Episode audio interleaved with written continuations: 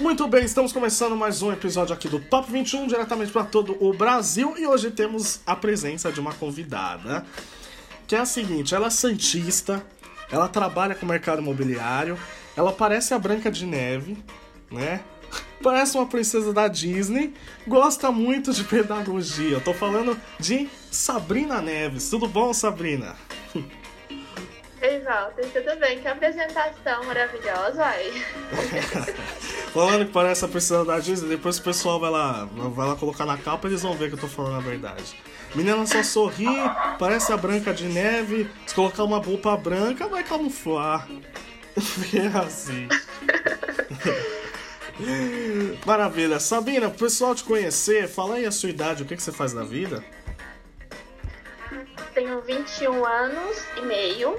Hoje eu sou supervisora de crédito numa assessoria. Como o Walter disse, eu trabalho no é, ramo imobiliário, a gente atua na comercialização de unidades residenciais do programa Minha Casa Minha Vida. É, e estou no segundo semestre de pedagogia. Entendi. E aí, há quanto tempo mais ou menos você trabalha é, nesse setor, né? Nessa assessoria que você faz? Há três anos, eu entrei como documentalista. Eu era responsável por toda a parte de documentação dos nossos clientes. Depois, eu fui promovida para analista de crédito. Eu comecei a cuidar da parte de análise, toda a parte de operação. E agora, eu estou como supervisora, faço gestão de todos os processos é, e de todos os empreendimentos que a gente atua aqui em São Paulo. Entendi. E aí você, você falou um pouquinho sobre estudar pedagogia, você está no segundo semestre, né? Por que que uhum. você escolheu estudar pedagogia? O que, que te levou a fazer isso? Olha, isso é uma coisa muito maluca. Toda vez que alguém me pergunta por que pedagogia, aí vem toda uma história é, de toda a minha trajetória.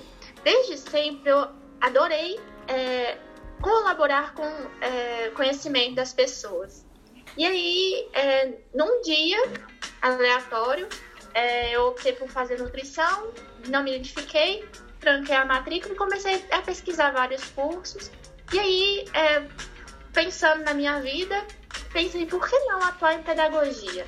Uhum. É, adoro criança, adoro ensinar, é, ajuda na gestão, né? Hoje eu faço parte da gestão de uma empresa. E aí foi quando me surgiu a pedagogia. E aí eu prestei o vestibular, passei com uma bolsa 100% para entrar na faculdade. E super me identifiquei com o curso, obviamente, estou no segundo semestre, né? Muita coisa tem para acontecer. Mas é algo que assim, me deu um estalo, um belo dia, e eu, por que não, me meti a cara, fui. E agora tô aqui super adorando o curso, e aí você falou que você estava fazendo. Você chegou a fazer nutrição? Você chegou a fazer quantos semestres de nutrição? Eu, eu fiz dois semestres, eu estava indo pro terceiro, quando eu tive uns problemas é, particulares com a instituição onde eu estava estudando, é, não compactuava com a gestão da instituição e aí também o curso não estava me identificando muito, muita dificuldade. E aí foi quando eu decidi parar ali a nutrição, que quis um novo desafio que agora é a pedagogia. É interessante, né? É, é, é, muito comum acontecer com várias pessoas assim. A gente começa escolhendo uma coisa, aí a gente acaba vendo que não é exatamente aquilo e parte pra, pra, pra outra escolha, né? Foi mais ou menos o que aconteceu com você. Mas você se arrepende disso? Ou você acha que você tá no caminho certo e que vai seguir realmente nisso? Não me arrependo. É, eu acredito que tudo que a gente faz na vida tem um propósito e a minha trajetória é, na nutrição me fez amadurecer muito é, com relação a. com relação a meu amadurecimento pessoal mesmo, profissional. E eu acredito que e, agora, por exemplo, eu tenho pedagogia, eu posso é, desistir no meio do caminho e falar assim, não, é isso que eu quero ir para um outro curso. Eu acredito que a gente tenha que ir se conhecendo no decorrer da nossa trajetória de vida e não me arrependo de nada, de ter iniciado um curso, trancado, iniciado outro. Se eu trancar de novo, não vou é, frustrar com isso, porque eu quero buscar algo que vá me trazer felicidade e sucesso no futuro. Que maravilha, né? você, no final das contas, acabou decidindo, mesmo estando uh, é, iniciando uma graduação, você decidiu romper para poder começar outra. Você acha que várias pessoas elas não têm mais ou menos essa opção porque a gente vive numa sociedade em que terminou o ensino médio, na verdade você já está começando o ensino médio, já te empurram que você tem que fazer faculdade, né? E aí você tem que ficar nessa faculdade até o final, você tem que conseguir um emprego, você tem que ficar nesse emprego por muito tempo. Você acha que as pessoas aos poucos elas estão mudando esse pensamento, elas estão agindo muito mais por conta própria do que é, sendo empurradas é, do, de uma coisa que a sociedade coloca na gente? Eu, bom, eu acredito que a sociedade é, obriga muito as nossas ações.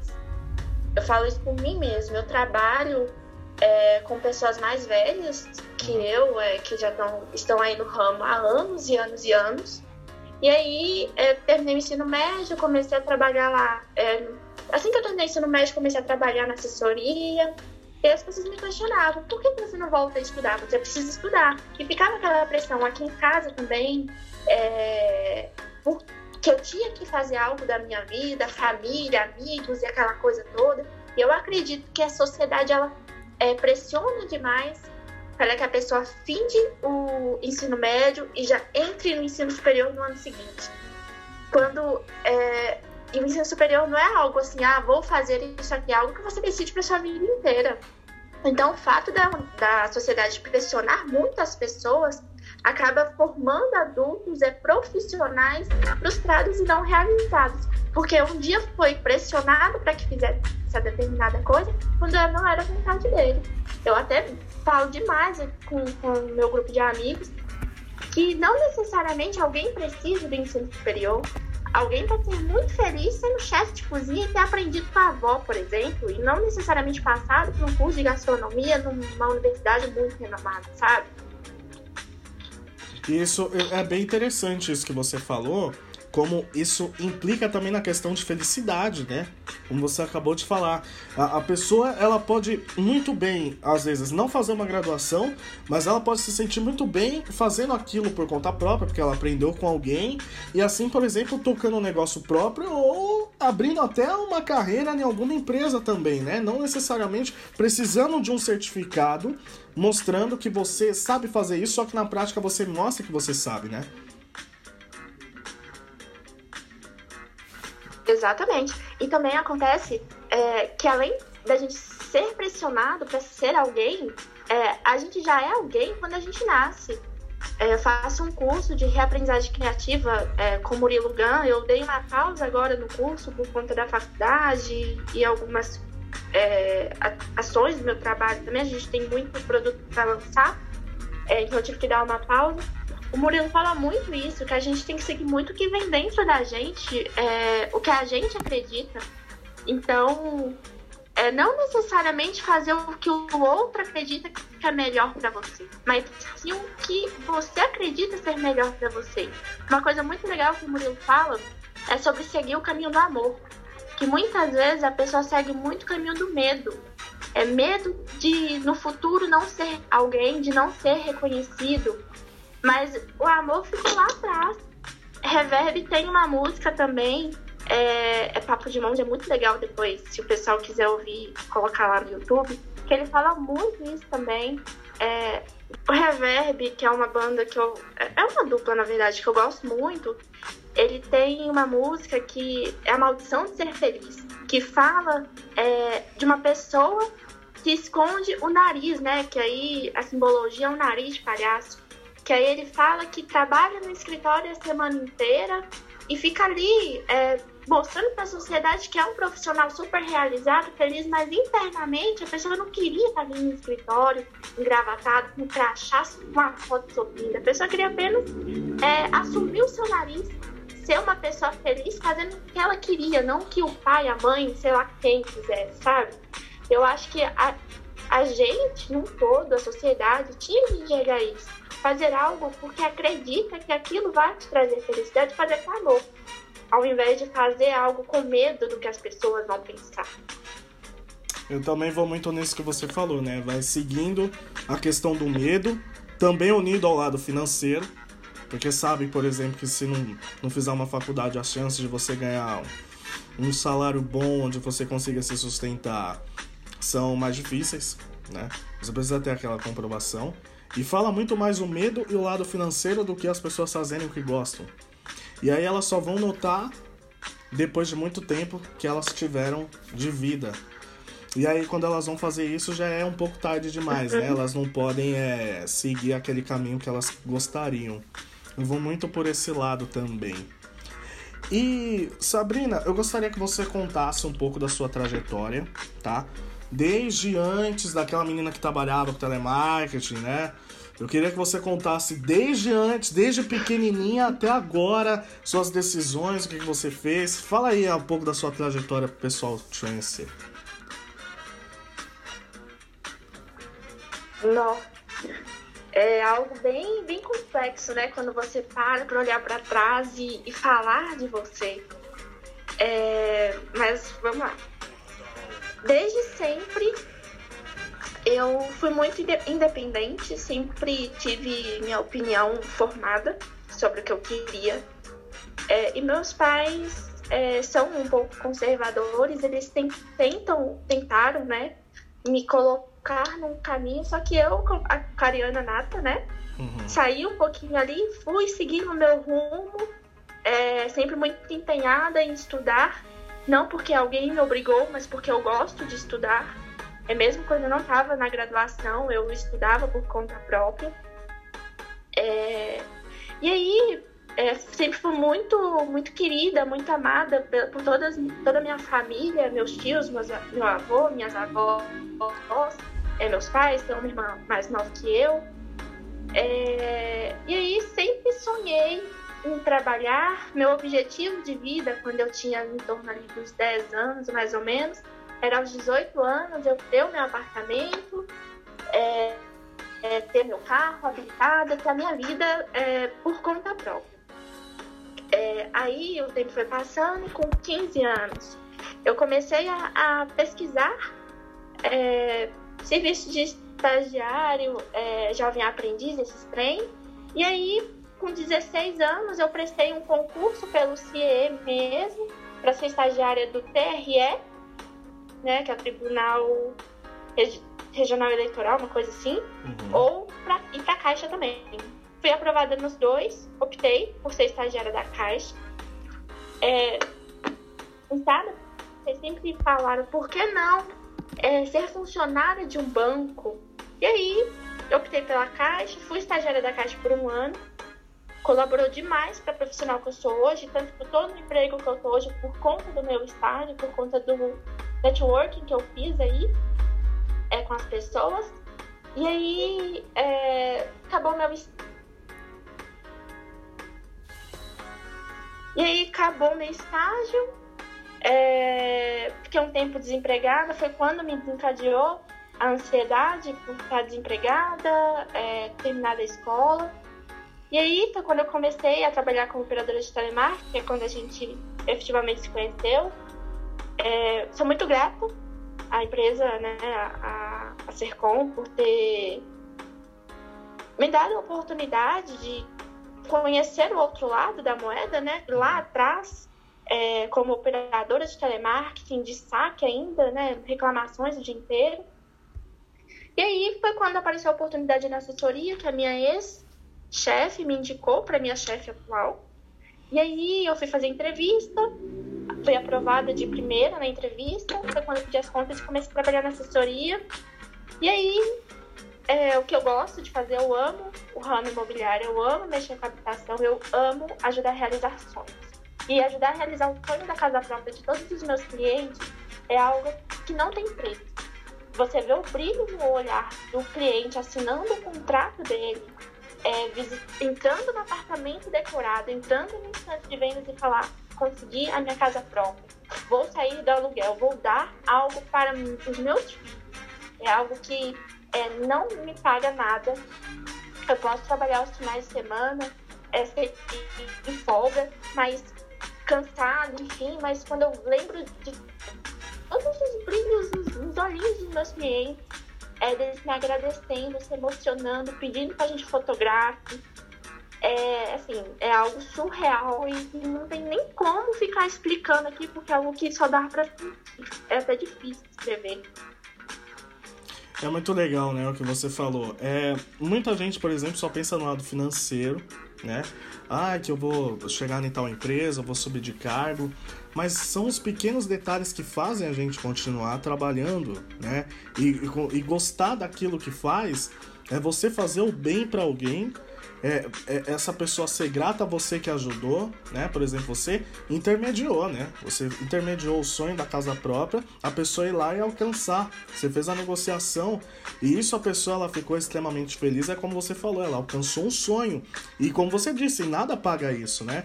Isso é o que motiva as pessoas a continuarem é, por vários anos nos empregos, né? Por quê? Porque fazem a outra pessoa feliz, elas são remuneradas por isso, né? Nesse caminho que vai.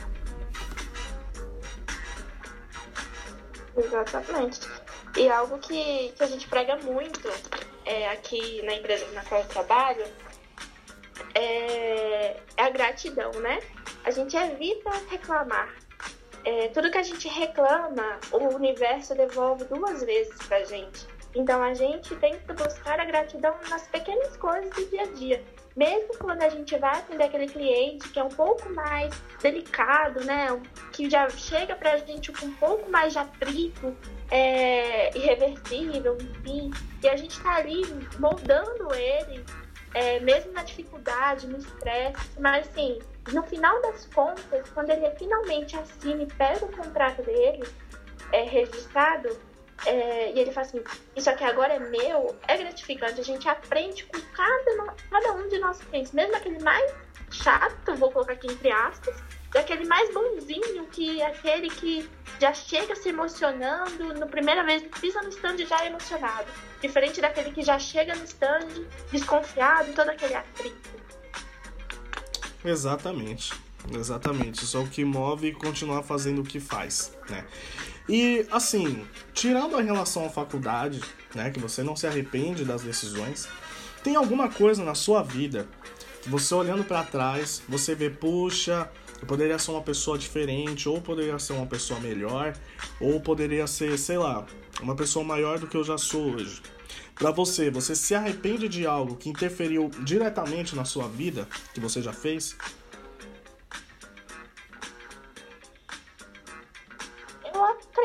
Que arrepender, não.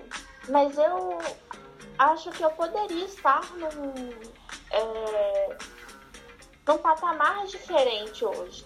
Se eu tivesse tido uma, uma outra visão lá atrás. É, mas eu não me arrependo de algo, porque eu acredito que tudo isso colaborou para Sabrina que eu sou hoje. É, em relação a como pessoa, profissional, enfim. É, mas sim, é, talvez se eu tivesse escolhido outro caminho lá atrás, hoje eu poderia estar é, em uma outra empresa, trabalhando com outra coisa, num cargo muito melhor e ganhando muito mais que eu ganho hoje. É, mas eu não me arrependo de nada do que eu tenho feito. Eu sou muito grata por tudo que aconteceu. É, por exemplo, uma coisinha ou outra, né? Como, por exemplo, um inglês, sei lá. Muita gente fala que, por exemplo, se arrepende de não ter, não ter feito o inglês mais cedo. Mas aí, se a gente for parar pra pensar, o que você falou, né? São, são essas pequenas coisas que fazem a gente ter a cabeça que a gente tem hoje, né? Até porque se fosse mudar muito o que tem no passado, aí todo mundo seria perfeito e nem teria graça, né? Exatamente.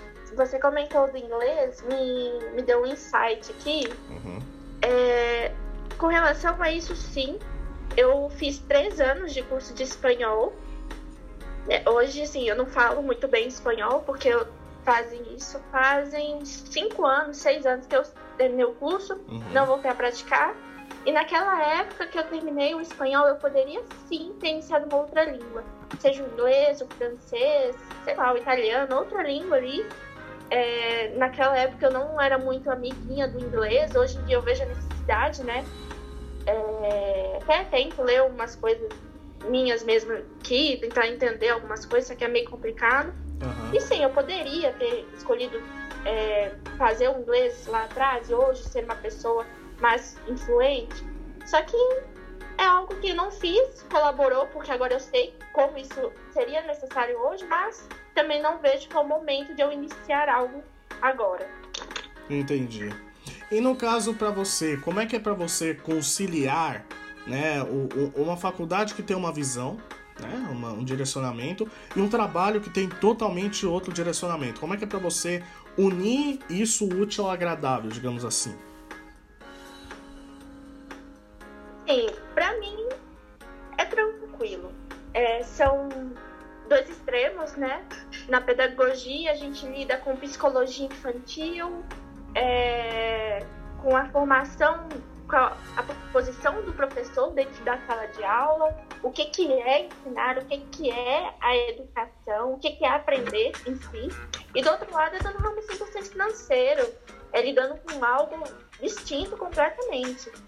É, confesso que o meu trabalho exige uma atenção maior, um cuidado maior, uhum. é porque, como eu disse antes, às vezes a gente precisa ficar um, um final de semana, um feriado, isso, que eu teria que utilizar esse, essa minha folga, entre aspas, para conciliar com a faculdade, mas eu consigo conciliar muito bem.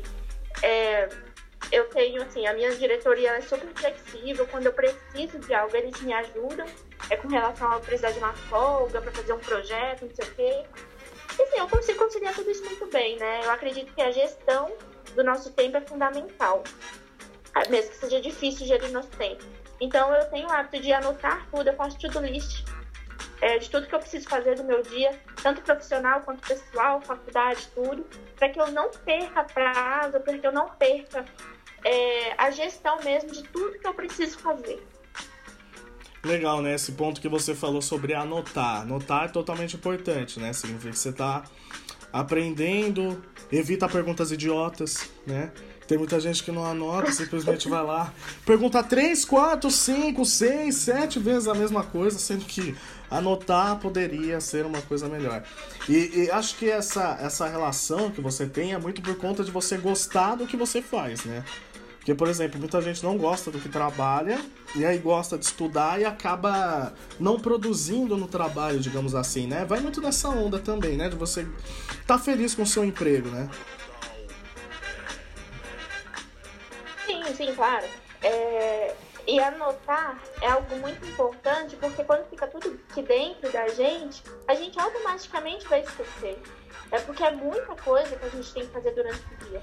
Independente com que a pessoa trabalhe, com que a pessoa atue, é, é preciso anotar. É preciso colocar as suas ideias no papel para você elencar prioridades também. Porque às vezes você está desgastando tanta energia em algo que não é importante, que não é urgente você resolver, que você pode resolver em outro momento. Então, planejar a sua vida é muito importante. É anotar se você tem um médico, se você tem que ir no dentista, anotar se você tem uma reunião, se você precisa entregar um relatório, um trabalho da faculdade. Então, uhum. é, o planejamento é ponto-chave para conciliar as duas coisas, trabalho, faculdade e vida pessoal também, né? Porque é muito importante também. Com certeza. Como, por exemplo, se está namorando, você anota deixar de comprar uma coisa para tal pessoa, só para ver a reação dela. Mais ou menos assim. é, e, é, amor é um pouco mais complicado, né? Ou se anotar que vai deixar de comprar um trem para outra pessoa aí, né? é, é, pedir, é pedir, é pedir para brigar, né? Mais ou menos assim. Mas é. E, e para você, você que está estudando pedagogia, né? é, quais os principais problemas na educação no Brasil, né? E como você, Sabrina, iria solucionar? Vamos lá, você é a ministra da Educação hoje. Como é que você iria solucionar esses problemas que tem na educação no Brasil? Educação infantil, tá? É bastante complicado, viu, essa, essa pergunta aí. É... O principal problema da nossa educação hoje é investimento, né? é algo que a nossa gestão hoje é que não é prioridade da nossa gestão hoje. É, qualquer coisa é prioridade menos a educação. Uhum. E a educação ela transforma vidas, né? Transforma o mundo. Se uma pessoa ela tem uma educação é, eficiente, a pessoa se torna uma pessoa melhor. Não que um, não que a educação faça com que uma pessoa seja melhor que a outra, mas faz com que a pessoa seja é, tenha visão, é, é, atitudes de cidadão se preocupando com o outro. É, hoje eu não é algo muito difícil. Se eu fosse ministra da educação, o que, que eu atuaria?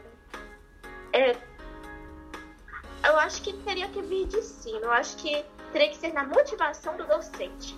Uhum. Eu vejo que os docentes hoje são muito desmotivados, porque os discentes já chegam com aquela resistência de que eles podem, que eles sabem tudo. Então eu acredito que teria que englobar, além da escola, a comunidade de onde a escola está instaurada.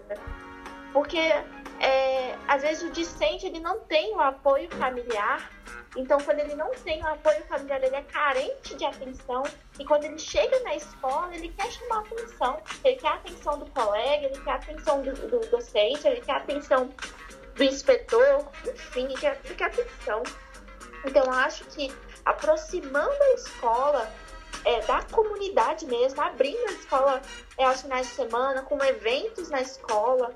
É, eu acho que isso teria que ser algo muito bem planejado, é óbvio, né? Porque é, a educação do nosso país é muito defasada, então as pessoas não têm muito esse contato é, instituição escolar mais comunidade. Então, eu acho que aproximando esses dois é, polos, talvez trouxesse alguma melhora na educação, mas não é, é, algo muito arriscado você aproximar muito esses dois, porque é algo que tem que ser muito bem desenhado, muito bem planejado, então não sei, é algo muito complexo. Entendi. Então você, por exemplo, você trabalharia mais no investimento, né, colocando mais investimento, e também na motivação para poder englobar a comunidade ali, os, ou seja, os pais, os alunos, com a, com, a escola em si, para poder falar como, por exemplo, está sendo ensinadas as matérias, como é que poderia melhorar, se o filho tá com mais dificuldade nesse aqui. É, é como se fosse uma reunião de pais, só que todo final de semana, mais ou menos isso, com eventos, né? Eu não acredito. É, é, todo final de semana eu acho que os pais iam começar a achar ruim, porque iam começar naquela, ah, mas eu não posso, porque eu trabalho a semana inteira, final de semana tem isso aquilo, mas estreitar os laços. Por exemplo, ter um e-mail para cada turma, e aí os pais pudessem teclar para o professor é, pontos positivos, pontos negativos, dúvidas, onde o professor também pudesse teclar para o responsável do, do discente é, pontos que ele deve ter atenção ali com o filho dele. Eu acho que, ainda mais nesse novo normal que a gente está vivendo, né? É, onde as pessoas estão se habituando é, nesse trem de, de reunião, é, é, por vídeo, essas coisas. Então, acho que por e-mail mesmo, para um grupo é, no WhatsApp Business, para os pais terem um contato mais próximo também, algo nesse nível. E os eventos, quando eu falo eventos, é, por exemplo, uma, sei lá, festa junina. Porque hoje em dia, né, as escolas públicas do nosso, nosso país, as festas de, de comunidade é festa junina, é, dia dos pais, dia das mães, só. Por que não abrir também a instituição para o dia das crianças? Para fazer um evento diferente do dia do estudante, por exemplo?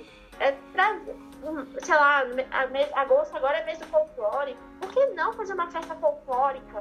Na escola, uma feira de ciências e abrir para a comunidade, sabe? Esse tipo de coisa. Uhum. Entendi, é muito mais na parte da englobação. É uma, é, é uma ideia legal, né, para poder aproximar ainda mais, que tem escolas que realmente é, é bem distante dos pais. Só vai saber coisas que se o aluno o aluno consegue, por exemplo, esconder coisa dos pais, né? Isso daí já deveria para mim ser uma coisa errada. Deveria muito mais comunicar, né? Porque os pais são influência direta também na educação dos filhos. E aí, pegando um pouco um gancho nisso, você acha que as crianças de hoje elas estão bem preparadas para poder lidar com o mundo de hoje? E também como você enxerga essa geração que está cada vez se apegando mais ao virtual do que o mundo real? É um desafio enorme para quem quer ser professor daqui quatro anos, eu, por exemplo, né? É um desafio muito grande quando uma criança já nasce aprendendo a desbloquear a tela de um smartphone. Quando ela já nasce aprendendo o que é o YouTube, como que ela faz a pesquisar o trem que ela gosta de assistir no YouTube. Uhum. É algo que é muito desafiador. É... Que as crianças de hoje, ela nasce assistindo Felipe Neto. Né? Que quer ou não, na nossa época, era TV Cultura aqui de manhã, assistia a Looney Tunes de manhã, né? Tinha disquete no computador. Não era todo mundo que tinha internet, era internet de escada. Não tinha essa de celular. E o mundo era uma maravilha. Brincava na rua. Agora hoje não tem mais isso, né? Hoje é cada vez mais celular. Hum. Sim, e isso faz com que os alunos, os alunos, as crianças, elas percam o interesse é, de aprender mesmo, de ler. Hoje, se você pegar quantas crianças leem os, gibis da turma da Mônica, que na nossa época é. É fundamental. Que na nossa época, sim, era fundamental, né? Assim, a gente aprendia a ler lendo gibi, lendo aqueles livros com figuras, enfim. Uhum. E hoje em dia não, a criança ela não tem interesse nenhum. Sendo que existe é, uma plataforma que ela clica no microfone, ela fala o que ela quer, o, o dispositivo identifica e entrega o produto pronto. Isso vai. Acredito que isso possa transformar no futuro pessoas sem uma, perspe uma percepção é, de vida é, real. Talvez eles fiquem tanto no virtual que o relacionamento interpessoal da pessoa é, assim, vai ficar defasado, né? Vai ter uma coisa que a, a gente vai precisar trabalhar muito. E é algo que eu até acredito para mim, eu até penso nisso quando eu fico fazendo meus projetos é, é, a longo prazo. Quando eu me penso como professora daqui cinco anos, é, por exemplo, eu penso em criar tarefas dentro da sala de aula mais interativas, onde as crianças sejam obrigadas a interagir com o coleguinha. Desliga é, a porra do celular. A, a... Hum. Hã? Pra desligar a merda do celular quando começa a tarefa. tá proibido. Mais ou menos assim. É, exatamente. É, mas aí chegou essa pandemia, eu acredito que algo aí vai mudar. Não vai ser Você acha mesmo, método Sabrina? tradicional de ensino, né? Você acha Sei mesmo? lá, o livro, sem telefone, não sei o quê. Eu acredito que vai entrar o virtual no meio né, da aprendizagem das crianças. É, mas a gente vai precisar dosar isso aí, levando isso de uma forma é muito flexível também, porque acho que esse novo normal ele não vai ficar só porque existe o Covid-19, mas acho que isso vai ficar por um longo, por longos anos. É verdade, né? Porque, porque pra mim, para mim, por exemplo, é um pouco difícil falar, por exemplo, do, do novo normal. Eu acho que cada vez mais as pessoas estão se apegando no, no, no, virtual. É só ver, por exemplo, quem, quem tá trabalhando com internet está ganhando dinheiro, que as pessoas estão assistindo demais né? E, por exemplo, você não pode ir na casa da pessoa, mas você está utilizando muito mais o WhatsApp do que estaria. E é uma coisa que você tocou muito bem no ponto, né? É, as crianças, elas, cara, daqui a pouco, é, é o, o, o, o pessoal, para elas não vai importar realmente não vai importar, não é necessário você estar tá perto da pessoa, sendo que você pode muito bem estar tá com o celular. E isso é ruim, né? Porque, por exemplo, o que, que as redes sociais hoje fazem para uma geração cada vez mais fraca psicologicamente. Como, por exemplo, quando a gente era criança, tinha época do bullying na escola, né? Estudar escola pública, você estava muito mais preparado, saía cascudo. Agora, hoje, por exemplo, se fala alguma coisa, a, a pessoa não vai aceitar, né? Ela, ela fica muito mais, por exemplo, uh, ela, ela sofre aquela pressão e corre o risco dela ficar com depressão muito, muito jovem. Né? E isso faz com que a criança ela fica mais fraca psicologicamente, né? Exatamente. Mas essa questão que você fala é algo que eu, eu comparo muito também. Porque quando eu me penso lá no, no Fundamental 1, é... assim, não existia tanta. É... Como que eu posso usar aqui?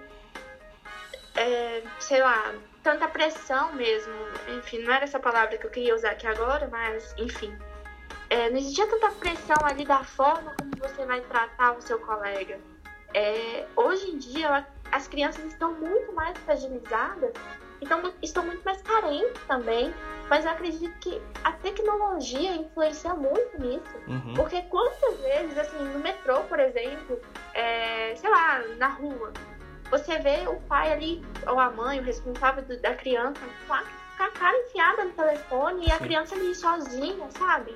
Eu acho que as crianças estão um pouco mais carentes de atenção mesmo. É, e quando chega um coleguinha ali é, caçoando dele, né, praticando bullying, a criança fica tipo, poxa, como que uma pessoa vai fazer isso comigo aqui? O que, que eu faço? E, e, a gente está vivendo uma era onde a ansiedade e a depressão está muito alta. Sim. A quantidade de suicídios por ansiedade e depressão aumentaram demais. É, e é, é algo que está ficando cada vez mais avassalador, que assusta mesmo.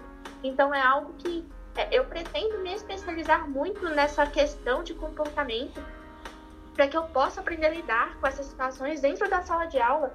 É, ainda que hoje na escola pública, quando a gente pensa, não existe é, a, é, a, inserção, não seria inserção também. É, quando entram alunos deficientes, enfim, com autismo, por exemplo, ele não tem alguma estrutura para que ele possa aprender da forma adequada. E vai ter um coleguinha que vai zombar dele ali, porque ele é autista, ele precisa de um cuidado diferente. Então eu acho que isso também precisa ser dosado, porque o conteúdo que essas crianças veem na internet, na televisão ou ouvem de alguém, isso influencia muito no, no tratamento dela com o outro. É verdade. Então é algo que é bem complicado, bem, bem difícil de, de falar. Isso é verdade. Tá cada vez mais ficando real do que virtual, né? E, e voltando um pouquinho para o que você faz o seu trabalho, como é que você analisa o mercado imobiliário atual, né? E também já emendando em outra pergunta, para você o sonho da casa própria é ainda uma das grandes prioridades dos brasileiros, porque, por exemplo, hoje já está começando uma onda de que as pessoas estão enxergando o aluguel como uma saída melhor, né? Você ainda acha que o sonho da casa própria ainda faz parte? E como é que você analisa o mercado imobiliário do Brasil? O mercado imobiliário é uma crescente, né? Ele vem aumentando é, no decorrer do tempo, do, dos meses, dos anos. E algo que impressionou muito a gente foi a pandemia. A gente tinha acabado de lançar um produto. É, assim que lançou, começou a pandemia, quarentena em São Paulo. Preocupamos é, porque é, quando é empreendimento associativo, que é o que eu atuo, a gente precisa formar uma demanda de clientes, um número X, para que a gente possa liberar o financiamento imobiliário desse, dessa, é, desse empreendimento. E aí, e que também possa iniciar a construção. E algo que cresceu muito nesse período de, de, pandemia. A gente teve pouquíssimos distratos por conta. Fora que muita gente perdeu o emprego nesse meio tempo, então realmente não vai conseguir dar continuidade da compra. Mas é algo que vem crescendo muito e vai crescer ainda mais. É a quantidade de pessoas que procuram a casa própria, que veem a casa própria com uma saída, é muito grande. Porque o que eu sinto para os meus clientes que eu converso muito com eles é, eles optaram pela casa própria em vez de continuar pelo aluguel? Justamente por isso. Muitas pessoas veem o aluguel como uma saída uhum. muito mais viável do que adquirir a casa própria. E, quando, e o que eles me, me alegam é o seguinte: que quando eles pagam algo que é dele, é algo muito mais seguro do que ficar pagando algo que a qualquer momento o proprietário do imóvel pode chegar com ordem de despejo, despejar eles ali e eles estar desesperados procurando outro imóvel. E, e também o imóvel hoje é um, investi um dos melhores investimentos. Hoje você paga em média em imóvel na conta 180 mil reais, para daqui dois anos, quando ele estiver pronto, você pode vender ele 280, 300 mil reais. É algo que você ele dobra praticamente de valor. Então é um dos melhores investimentos hoje no país é o ramo imobiliário. E ele rende cerca de 10% ao ano, 9 ponto alguma coisa ao ano é, né, quando você pensa em valorização do imóvel. Então, eu acredito que o ramo imobiliário ainda vai crescer muito. É, eu acredito que, claro que vai ter ainda aquele grupo de pessoas que eu faço assim, que o aluguel é muito melhor do que comprar um imóvel né, próprio. Só que eu acredito que muitas pessoas ainda vão optar, e eu me incluo nelas, em ter um imóvel próprio do que pagar aluguel. Pagar aluguel. Você ainda acha, por exemplo, que essas pessoas elas podem estar pensando, por exemplo, no aluguel por, sei lá, medo de perder o emprego, não tem como pagar a casa, o aluguel relativamente vem num, num valor ali acessível para você conseguir pagar. Você acha que é mais ou menos isso? Ah, por exemplo, se eu, se eu perder meu emprego eu não vou conseguir pagar, eu entrei num financiamento muito grande. Você ainda acha que é um pouco de medo das pessoas entrarem no financiamento? Mas eu acredito que as pessoas é, não entram no financiamento habitacional hoje porque alguns anos atrás, quando você falava programa Minha Casa Minha Vida, daquelas casas sorteadas pelo governo, tipo CDHU, Coab, é... você via obras inacabadas. Uhum. É, a construtora, a empreiteira iniciava a obra, pegava o valor de entrada das pessoas, sumia, porque a responsabilidade era da empreiteira, e a pessoa ficava ali a ver navios, tinha pagado sei lá quantos mil de entrada, 10, 20 mil reais de entrada, para ter um imóvel próprio. Então isso trouxe uma insegurança das pessoas. Hoje, quando você pensa em comprar um imóvel é financiado por uma instituição financeira, por exemplo, quando você pensa em comprar um imóvel é, com uma construtora X financiado pela Caixa, por exemplo, a Caixa é 100% responsável pela construção. Então, se uma empreiteira, uma construtora está ali iniciando a obra, no meio do caminho essa construtora quebra e não finda, não tem condição de findar a obra, a, a instituição que está financiando o imóvel, ela é obrigada a colocar uma outra construtora ali para que te entregue o imóvel nas me, na mesma qualidade, nas mesmas condições propostas pelo anterior. Então, eu acho que ainda existe muita insegurança das pessoas é, para ter o imóvel justamente por isso, medo de acontecer alguma coisa no meio do caminho, perder o dinheiro já investido. É, e falta de conhecimento também, porque muitas pessoas são autônomas, então acreditam que o fato de ser autônomo impossibilita ela de adquirir um financiamento imobiliário. É... E assim, questão de perder o emprego é meio que elas por elas, né? Diferente que quando você tem um financiamento habitacional, é, pelo menos pela Caixa, que é a instituição na qual eu trabalho hoje, Aí você consegue renegociar o seu contrato. Então, se você perde emprego, você consegue pedir uma pausa ali de 120 dias é, é, para que você tenha aí esses 120 dias para você conseguir novamente uma renda e não perder seu apartamento. Porque, obviamente, está alienada a instituição. Então, acredito que é muito falta de conhecimento, muita insegurança das pessoas. Caramba, então eu também vou mais nessa linha, porque já que você está falando que, por exemplo, ah, perdeu o emprego, ainda tem mais ou menos 120 dias, você consegue renegociar o contrato, principalmente se for financiado pela Caixa Econômica Federal. Então é muito, é, é muito falta de conhecimento, né? É, infelizmente, porque nesse caso o imóvel próprio ele, poder, ele vale tanto como investimento, mas também como um bem que a pessoa ela adquire. Né? Porque quer, quer, quer ou não, como você falou, o aluguel ele pode ser viável em relação ao valor, mas você nunca sabe, por exemplo, se o dono do imóvel pode te, pode te jogar para fora, né? Também tem isso. Exatamente. E, e aí você, você nesse caminho que você está trilhando, né? Com o seu futuro, tal, os seus estudos, o que você trabalha, é, é muito importante também ter o, o apoio da família, né? A família ela impacta nas nossas decisões. E aí, o que que a sua família hoje, como é que a sua família é para você? Né? E como é que ela vem te ajudando nesse período que você está fazendo, tanto de estudo quanto de trabalho?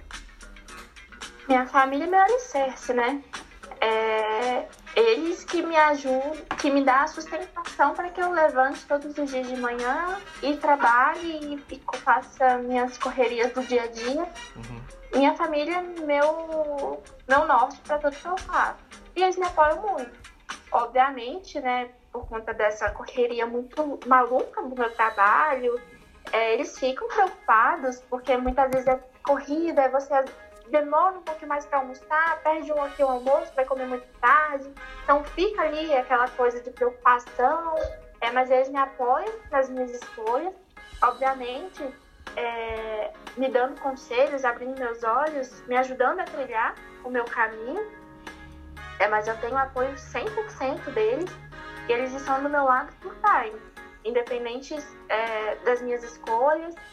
Então, família para mim é, é, algo que é, é o ponto-chave para tudo que eu possa fazer da minha vida. Que legal, né? Esse é, é o bom quando a gente reconhece o papel que a família faz pra gente, porque tem muita gente que fala que cresceu sozinho tal, eu acho um pouco difícil, porque sempre tem alguém da família que tá junto, né? E esse é o bom quando você reconhece alguém, né?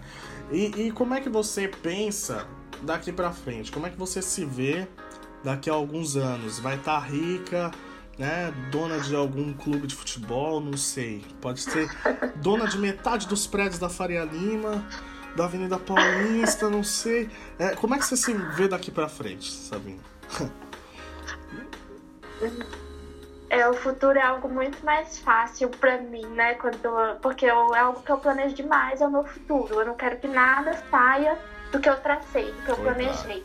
Uhum. Então eu me vejo daqui a alguns anos é, formada na faculdade, algo que ainda me, me gera uma dúvida se eu estarei atuando no ramo da educação, se eu estarei lecionando, ou se eu vou continuar no ramo imobiliário que eu amo, uhum. que é algo que, é algo que me faz brilhar os olhos mesmo quando eu falo, quando eu penso. É algo ainda é algo duvidoso, mas eu me vejo formada na faculdade de pedagogia, me vejo é, com meu imóvel, minha casa própria, né, o meu apartamento, eu me vejo algo que eu considero muito importante que eu falei, né, a família, eu me vejo casada é, daqui a alguns anos, se Deus quiser, com filhos, é, com a minha vida mesmo, né, a vida da Sabrina, é sozinha, assim, com, obviamente, meu marido. Uhum. Mas eu não me vejo rica, é, cheia de dinheiro, dona de vários uhum. é, estabelecimentos.